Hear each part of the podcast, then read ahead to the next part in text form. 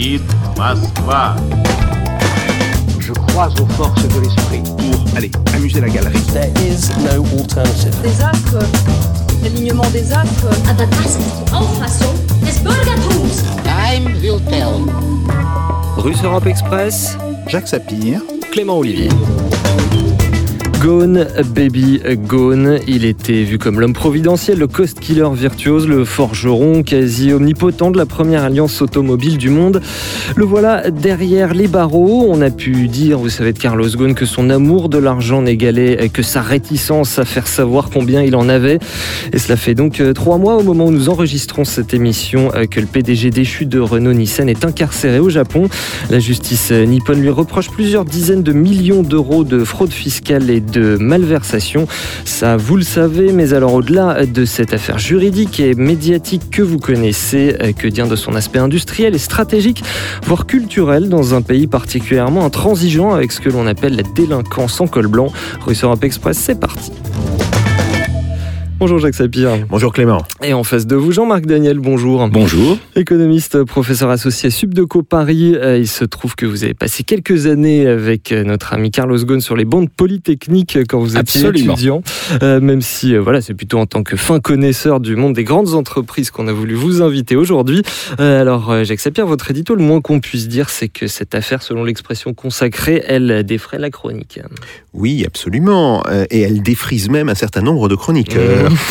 Alors, oui, depuis l'arrestation et l'incarcération de Carlos Ghosn au Japon, les commentaires euh, vont bon train. Alors, les uns de saluer un grand capitaine d'industrie qui serait accusé, si ce n'est à tort, du moins dans des conditions très douteuses, et les autres de se demander doctement si cette affaire ne cache pas un complot japonais. Et oui, Eh à l'image de l'asiatique fourbe, du docteur Fu Manchu, euh, rôde encore dans certains esprits. Euh, on voit qu'il y a là évidemment un problème parce que on comprend que euh, cette affaire Ghosn a quand même permis à Nissan euh, de se libérer en fait de la tutelle d'une entreprise étrangère, Renault pour ne pas la nommer. Les conditions d'incarcération euh, de M. Ghosn font aussi soupirer. Et oui, on découvre que la loi à l'étranger peut être plus sévère pour ce que l'on appelle le crime en col blanc que dans notre bonne France. Alors, derrière ces commentaires en tout genre, il y a bien une réalité économique, Jacques Sapir. Évidemment, à travers l'arrestation de Carlos Ghosn et son éviction de la direction de Nissan, se joue le sort d'une entreprise française qui s'était internationalisée. L'alliance entre Renault et Nissan est industriellement importante en cela qu'elle avait doté l'entreprise française d'une véritable taille mondiale. On a beaucoup glosé sur cette alliance, mais il est vrai qu'elle a permis de mettre sur pied des synergies industrielles et de doter le groupe ainsi constitué d'une échelle véritablement mondiale. Ce point est important car sur les 93 millions de voitures produites en 2017, plus de 50% l'ont été dans la zone asiatique et 28% en Chine. L'alliance Renault-Nissan, avec ses quasiment 9 millions euh, de véhicules, faisait partie des trois premiers mondiaux. Or, dans la construction automobile, le coût de construction est, en un sens, inversement proportionnel au nombre d'unités produites. C'est dire que les enjeux industriels qu'il y avait dans ce rapprochement étaient importants.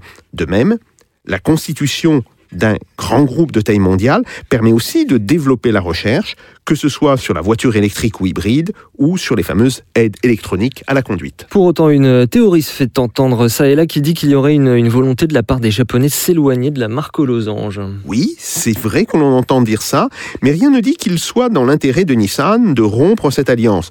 Pour être crédible, une quelconque théorie du complot implique d'être étayée par des éléments objectifs. Cette alliance était en réalité bénéfique pour les deux constructeurs.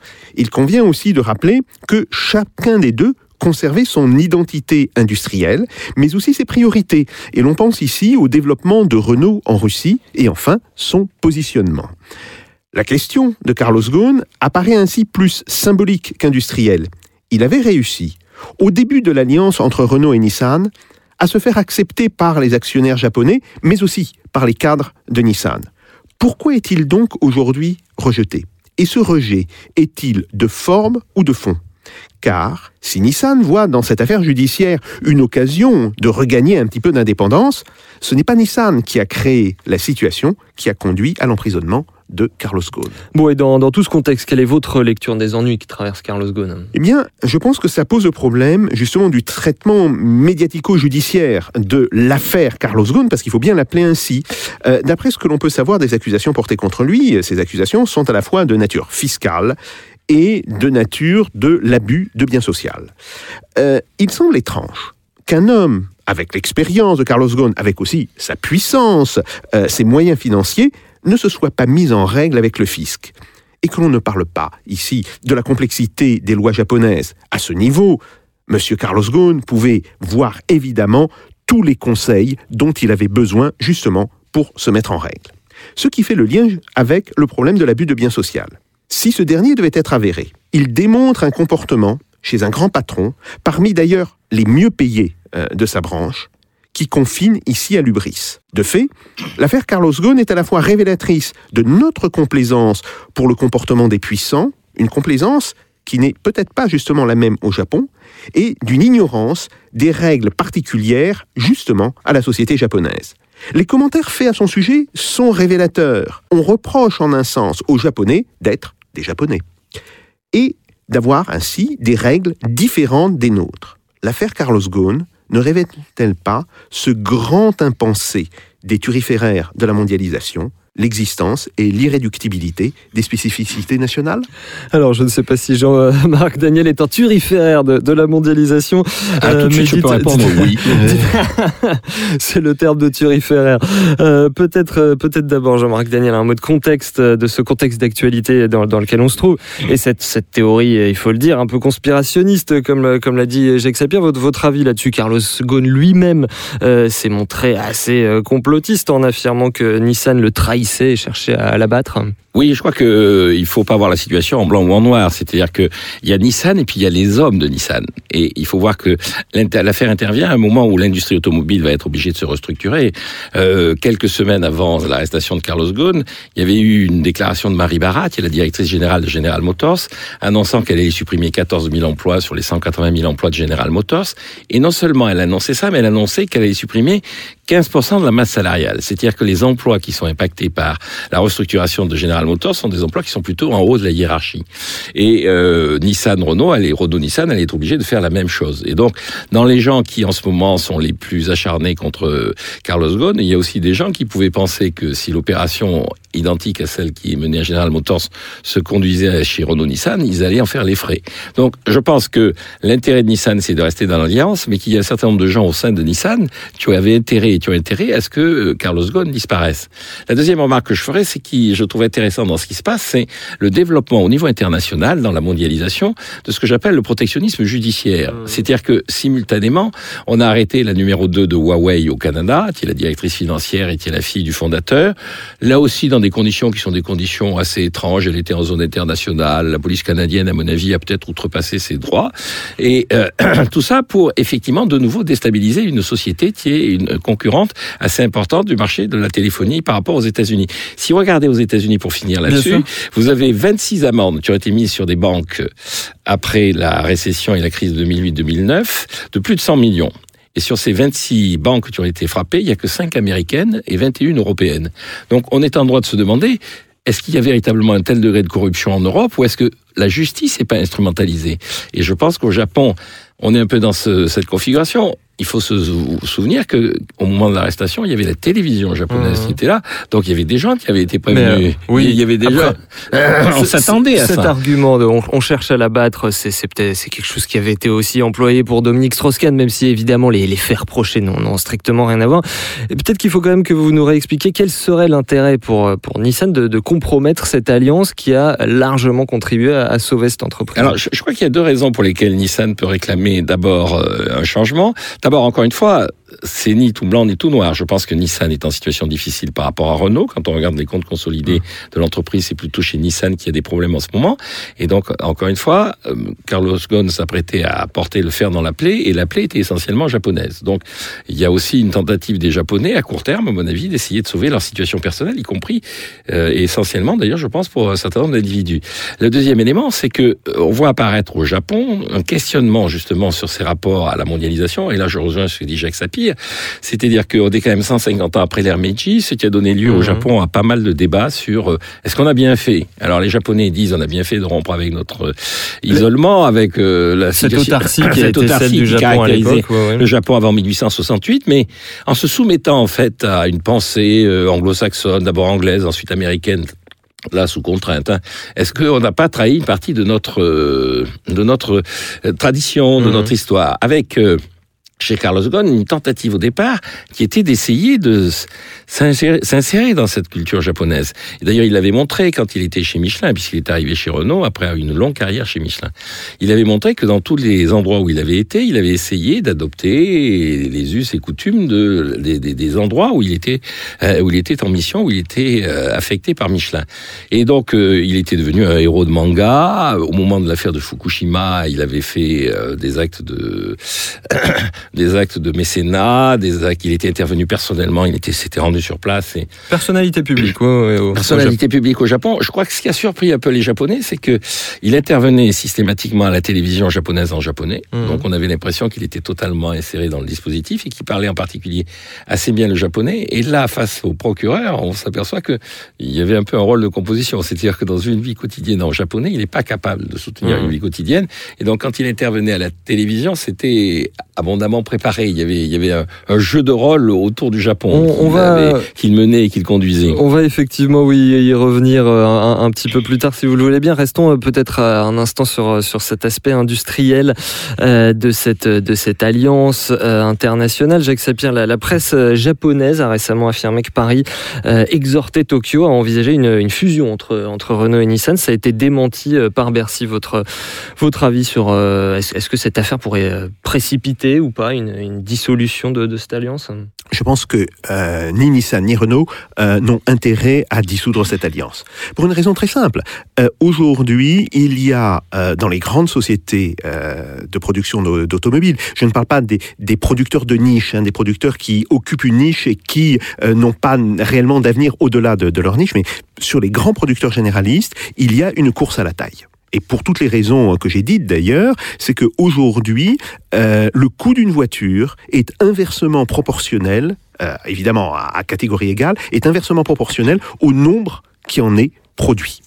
Euh, et donc, pour atteindre justement des nombres extrêmement importants, par exemple, je crois que la voiture la, plus produite est une voiture japonaise et qui est produite aujourd'hui d'un modèle à plus d'un million euh, cinq cent mille exemplaires, eh bien, il faut être très gros. Ça, c'est un premier point. Le deuxième point, c'est que euh, ça ouvre, cette alliance ouvre à chacun des partenaires euh, des marchés qu'il connaît nettement moins bien. Euh, ça a ouvert à Renault le marché asiatique, mais ça permet aussi à Nissan euh, de rentrer euh, sur le marché européen, voire sur les marchés africains, euh, et surtout euh, de rentrer sur le marché russe. Vous savez que euh, c'est Renault qui euh, tient Nissan par la main sur le marché russe, en réalité, parce que Renault a une très grande expérience maintenant du marché automobile russe. Donc, il y a des synergies à la fois d'ordre industriel, d'ordre commercial, et enfin, il y a des synergies d'ordre technique euh, et technologique. Euh, le centre de recherche de Renault bénéficie du centre de recherche de Nissan et réciproquement. Même si, et j'insiste là-dessus, il y a une différence de culture entre les ingénieurs français et les ingénieurs japonais. Et là, euh, pour avoir discuté avec des gens de, Renault et de, de Nissan, euh, je me rappelle d'une chose qu'ils me disaient qui est très, très frappante. Euh, quand on demande euh, de concevoir une pièce à un ingénieur français ou à un groupe d'ingénieurs français, la première chose qu'ils font, c'est de faire les équations de contraintes qui sont sur cette pièce. Par exemple, un piston, ils vont commencer à dire voilà, euh, euh, il va tourner à telle vitesse. Bon, donc on écrit les équations de contraintes. La première chose que fait un ingénieur japonais, c'est de dessiner la pièce. Et après, il commence à l'adapter aux contraintes. Et donc on voit bien, il y a là une approche qui est assez substantiellement euh, différente. Ceci dit, en dépit des différences de, culture scientifique et, du mode d'approche euh, de l'objet, euh, il y a eu des collaborations extrêmement fructueuses entre les deux entreprises. Et c'est pour ça que je ne crois pas à un divorce totale. Euh, ce que je crois par contre, c'est qu'effectivement, Nissan veut récupérer une partie de son autonomie de décision.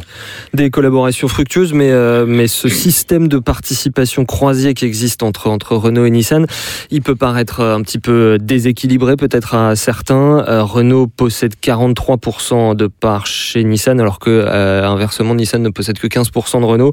Et les Japonais euh, n'ont quasiment pas voix au chapitre euh, au conseil d'administration de Renault. Est-ce qu'il y aura une rancune d'après vous euh, Oui, je, je crois qu'il y a deux, deux choses qui euh, déterminent le- le- l'attitude des, des- des Japonais. La première, c'est que il y a Renault, Nissan et puis il y a Mitsubishi. C'est-à-dire que l'alliance globalement est plutôt en train de se déporter vers euh, le pôle japonais. C'est-à-dire l'expansion de ouais. euh, l'expansion du, du, du groupe se fait vers le pôle japonais avec des petits sous-groupes. hein. Euh, Un des secteurs les plus dynamiques, c'est Dacia, qui est euh, l'héritage historique de l'implantation de Renault en Roumanie. Et donc, euh, les Japonais disent on, maintenant qu'il y a une sorte de choix historique fait par l'Alliance pour se développer vers l'Asie et assez peu vers les États-Unis. C'est-à-dire que, par exemple, Fiat s'est associé avec Chrysler et donc a fait un choix assez typiquement américain. Et donc là, les Japonais disent la deuxième grande patrie de l'automobile, c'est le Japon. Renault a choisi le Japon. Il faut en tenir compte dans la façon dont on organise l'alliance. Et la deuxième chose, c'est les 20%, enfin qui sont devenus maintenant 15% de l'État chez Renault. Mmh. C'est-à-dire que les Japonais disent, on n'arrête pas de nous dire depuis 1945 qu'une économie normalement gérée est une économie dans laquelle c'est le secteur privé qui anime les activités industrielles. Et on a là Et vous ne sa- sauriez être moins d'accord avec eux et je, les- et je partage ce point de vue et je les approuve.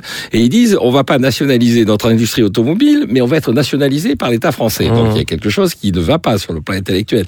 On laisse C'est respirer. 15% des parts, c'est le premier actionnaire, mais c'est vrai que 15% des parts. Oui, oui, absolument. Et d'autant plus que euh, il y a eu, alors on pouvait considérer que c'était un actionnaire dormant, l'État français, que quelque chose faisait qu'il y avait une histoire et que cette histoire, et puis Renault a été nationalisé non pas dans une logique industrielle, mais dans une logique Mmh. politique et punitive.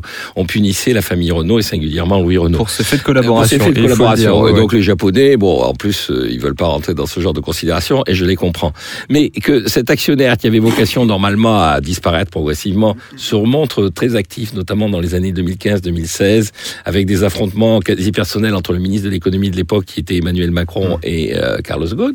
Les Japonais disent, écoutez, il y a quelque chose de malsain dans cette euh, dans cette organisation, et je crois que si par exemple l'État français disait, euh, nous on se retire. Le personnage qui va voir Monsieur Ghosn, c'est le consul parce qu'il est citoyen français, et c'est Monsieur Ghosn, citoyen français, que le consul va voir pour y apporter son soutien dans une situation juridique délicate. Mais le ministre de l'économie et des finances, Monsieur Bruno Le Maire, ne s'en mêle pas parce que c'est une entreprise privée. Je pense que ça apaiserait euh, la relation et ça résoudrait une partie du problème. Votre avis sur le fait que Bruno Le Maire ait autant tardé à désavouer Carlos Ghosn? Je pense qu'il y a deux choses qui jouent dans tout ça. D'abord, euh, l'histoire du complot. Je pense que beaucoup de gens euh, sont persuadés que cette affaire n'arrive pas par hasard, pas de façon anodine. Alors on dit il y avait à l'intérieur quelqu'un qui était en train de monter un dossier.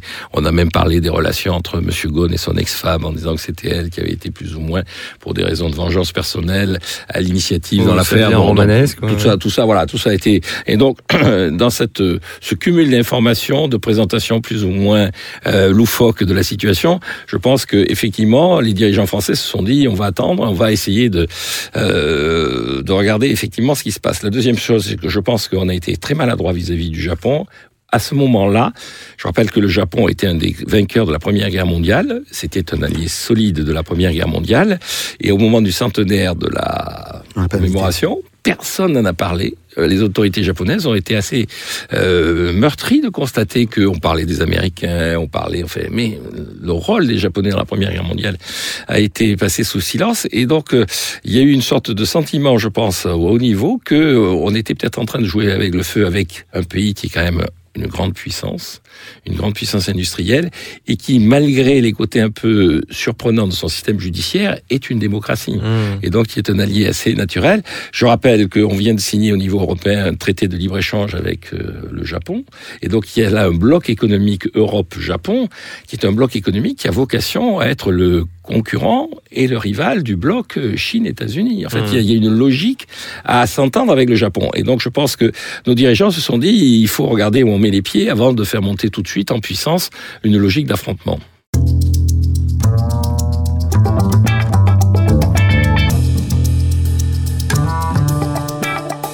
Russe Europe Express, Jacques Sapir, Clément Olivier. Jacques Zapier, votre avis sur, euh, sur le rôle de l'État? Est-ce qu'il a, est qu'il a notamment été assez suffisamment vigilant avec, euh, avec Carlos Ghosn? Alors, euh, l'État, en fait, enfin, les, les représentants de l'État euh, au sein de Renault euh, regardent essentiellement euh, les choix stratégiques euh, de Renault, les choix de l'Alliance, et s'occupent très peu, malheureusement, on peut, le regretter, de la question du comportement des dirigeants. Ça, il, faut le dire, c'est quelque chose qui est bien connu. Je partage tout à fait avec Jean-Marc Daniel le, problème sur la relation avec le Japon. C'est vrai que euh, le Japon est toujours euh, extrêmement sensible à la manière dont il est perçu à l'étranger. Euh, il y avait des gestes qui ne coûtaient absolument rien, mais qui auraient dû être faits. Comme tu l'as dit, c'est de rappeler euh, euh, que le Japon faisait partie euh, de l'alliance victorieuse en 1918. D'ailleurs, la France avait acheté des navires de guerre au Japon. Il y a des navires de guerre japonais qui ont navigué sous pavillon français à cette époque-là. Bon, donc il y avait quand même quelque chose à rappeler de ce point de vue. Et qu'il peut y avoir effectivement une forme de ressentiment euh, par rapport à euh, une puissance qui est en fait aujourd'hui une puissance de taille inférieure au Japon. Euh, le Japon nous est euh, nettement supérieur, que ce soit en termes de produits intérieurs bruts, euh, même de, de développement euh, technologique, euh, dans toute une série de domaines, sauf évidemment les domaines qui sont liés au militaire, mais dans toute une série de domaines, l'industrie japonaise est euh, extrêmement innovante. Bon. Je dis, mais euh, finalement, les, Français, pour qui ils se prennent Donc oui, je crois que ça, euh, ça a pu effectivement jouer. Après, la question de savoir, euh, est-ce que c'est vraiment la, part de, l'État français dans l'actionnariat qui est importante Là, je crois que pour le coup, les Japonais considèrent, bon voilà, nous on fait les choses à notre manière, les autres le font d'une autre manière. S'il y a des gens qui ne sont pas universalistes, c'est bien les Japonais, et qui, eux, euh, conçoivent euh, que ben, chaque pays euh, a ses règles, a ses méthodes, et donc on fait avec, et on ne s'en mêle pas. Ce qui est certain, c'est qu'effectivement, on n'a pas l'impression, en observant Carlos Ghosn, qu'il a un comportement vraiment de serviteur de, de l'État. Un mot sur le fait, par rapport à cette théorie du complot, quand même, Nissan aussi est inculpé par la justice japonaise en tant qu'entité morale. Oui, tout ça, à fait. Ça Tout à fait. décrédibiliserait cette, cette Tout à fait, tout à fait, parce que il Ou faut alors ils se seraient tirés eux-mêmes une balle dans le pied. Non, non, il, faut savoir que euh, la justice japonaise euh, euh, inculpe, disons, poursuit non seulement les fauteurs, euh, euh, si vous voulez, de, de délits ou de crimes, mais aussi dans, quand il s'agit de crimes économiques ou de crimes qui, euh, qui ont une origine économique, les gens qui étaient censés superviser l'institution euh, qui a couvert le comportement du contrevenant. Hmm. Et donc, évidemment, de ce point de vue-là, et il faut rappeler que, euh, par exemple, pour la question de fraude fiscale ou pour la question, euh, l'équivalent euh, au Japon, euh, d'abus de biens sociaux, c'est Carlos Ghosn en tant que PDG de Nissan, c'est pas son rôle euh, dans Renault, c'est en tant que PDG Mhm. de Nissan qu'il est mis en cause. Et donc, ça veut dire que pour la loi japonaise, la structure de gouvernance de Nissan a été défaillante. Donc, ça veut dire que euh, derrière le procès Carlos Ghosn, il y aura certainement des procès euh, des gens qui euh, occupaient les fonctions dans les comités de surveillance, on leur demandera des comptes. Et c'est pour ça effectivement que j'ai tendance à ne pas croire à la théorie d'un complot d'entreprise, même si, et là je suis aussi d'accord, hein, on ne peut pas complètement exclure qu'il y ait eu des individus qui se soient dit euh, le patron euh, commence à faire des choses euh, qui sentent le pâté. Euh, on va en profiter parce que autrement, euh, c'est nous qui risquons de passer à l'écarisseuse. Mm. Ça, c'est pas impossible, euh, mais je ne crois pas du tout à, à- à un complot politique Mm. euh, dont le centre serait effectivement euh, dans l'entreprise Nissan. Jean-Marc Daniel, une réaction à tout ce qui vient d'être dit. Oui, encore une fois, il faut raisonner à partir des hommes. Et euh, je pense néanmoins qu'il y a au sein de Nissan des gens qui se disent que euh, quelque part, euh, c'était eux ou lui, et donc ils ont préféré faire en sorte que ce soit lui qui, qui, qui saute, avec le fait qu'ils pensaient que, compte tenu du côté quelquefois euh, un peu léger de Carlos Ghosn, et on le voit bien hein, dans la façon dont il a traité son mariage ou dans la façon dont il a reçu certaines personnes à Versailles, que euh, euh, entre guillemets, il craquerait assez vite. C'est-à-dire qu'on attendait de lui qu'il signe des aveux. Ce qu'ont fait beaucoup d'ailleurs de cadres américains dans des situations un peu analogues. On met en avant plusieurs exemples où on passe euh, 15 jours, 3 semaines euh, en prison au Japon. Encore une fois, c'est pas, c'est dur, manifestement. C'est pas très joyeux d'être là, mais on n'est pas non plus torturé. Personne ne le frappe, personne ne le, ne le menace physiquement. hein. Il est nourri tous les jours. euh, Bon. Mais donc, euh, on, euh, il pensait qu'assez vite, euh, pour obtenir sa liberté, il signerait des aveux et à ce moment-là, déconsidéré, y compris sur le plan personnel, c'est-à-dire il aurait été déshonoré et donc il ne pouvait plus continuer à diriger euh, Renault-Nissan. Ça ne s'est pas passé comme ça, donc euh, il ne pourra plus diriger Renault-Nissan, ça c'est clair, mais euh, il va continuer à se battre et donc les gens qui ont monté l'opération contre lui, à mon avis, vont en faire les frais, donc on, va partir dans une logique euh, du passé faisons table rase. Et donc un des enjeux à cette occasion, c'est que veulent les actionnaires, l'État français, que veut Mitsubishi, qui est un des nouveaux rentrants dans l'alliance et qui était rentré sur des bases assez claires et qui a été un des premiers à se défaire de Carlos Ghosn en tant que président, et dont les dirigeants sont en train de dire, écoutez, il y avait quand même pas mal d'ambiguïté dans la façon dont nous avions construit cette alliance.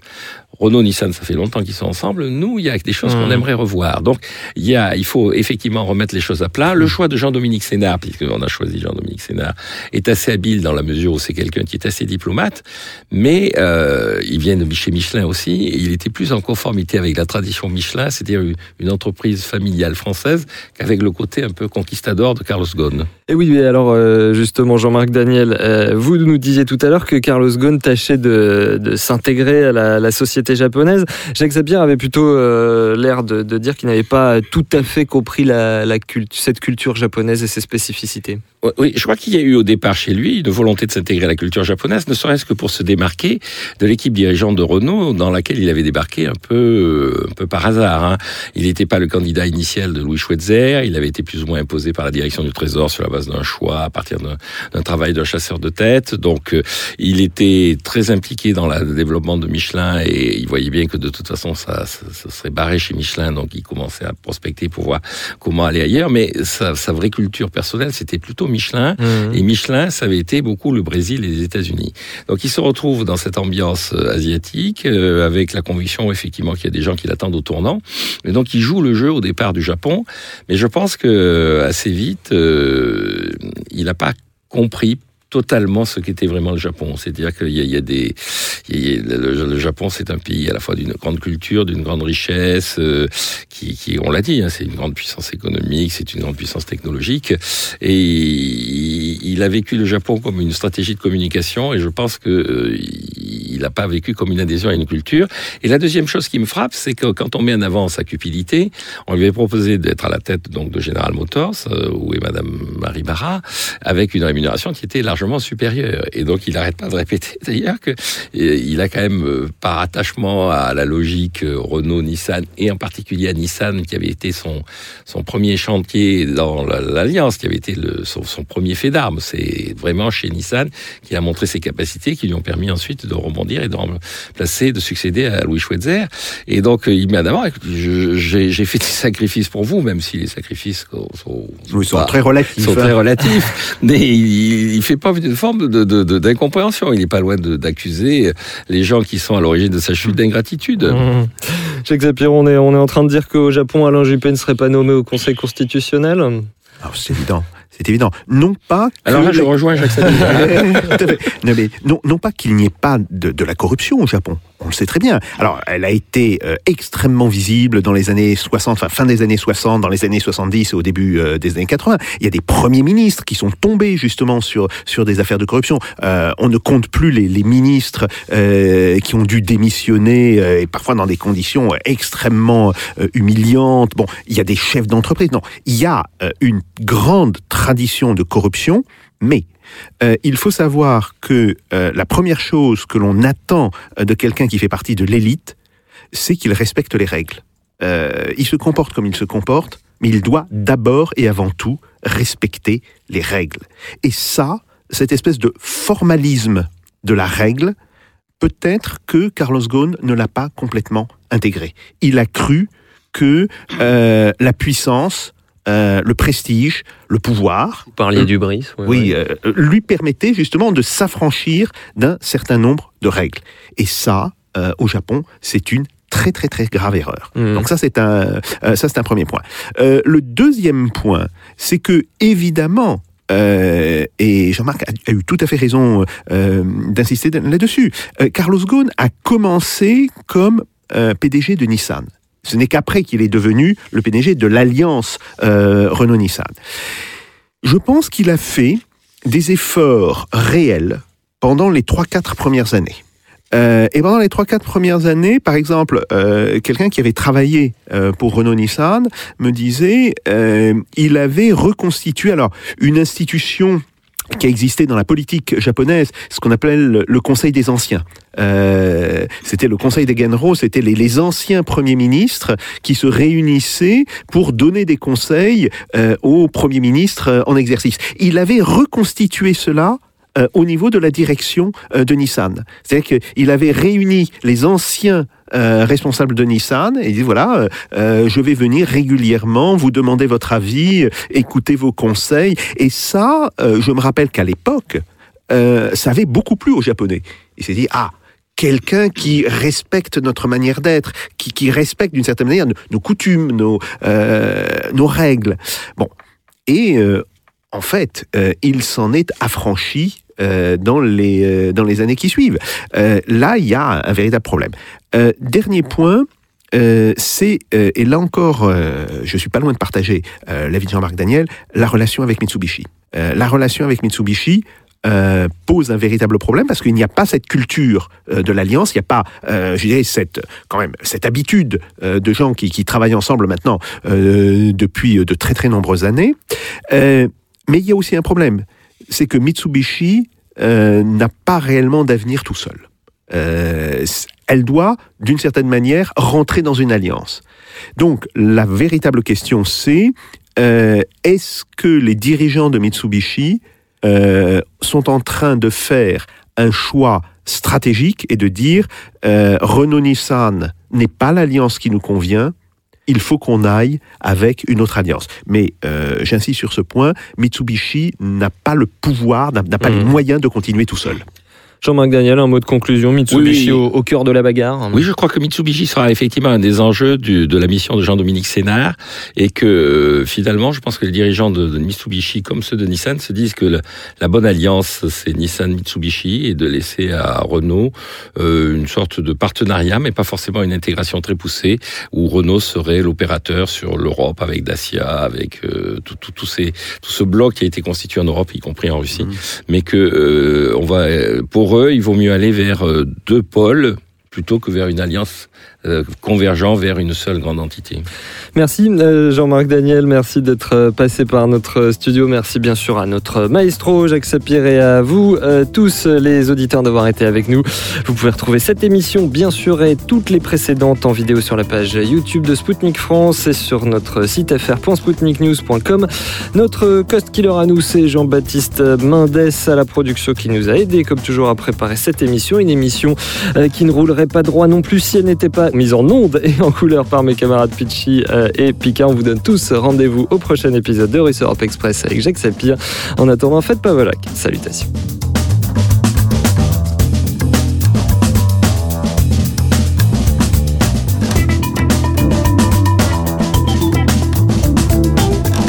This is not a method.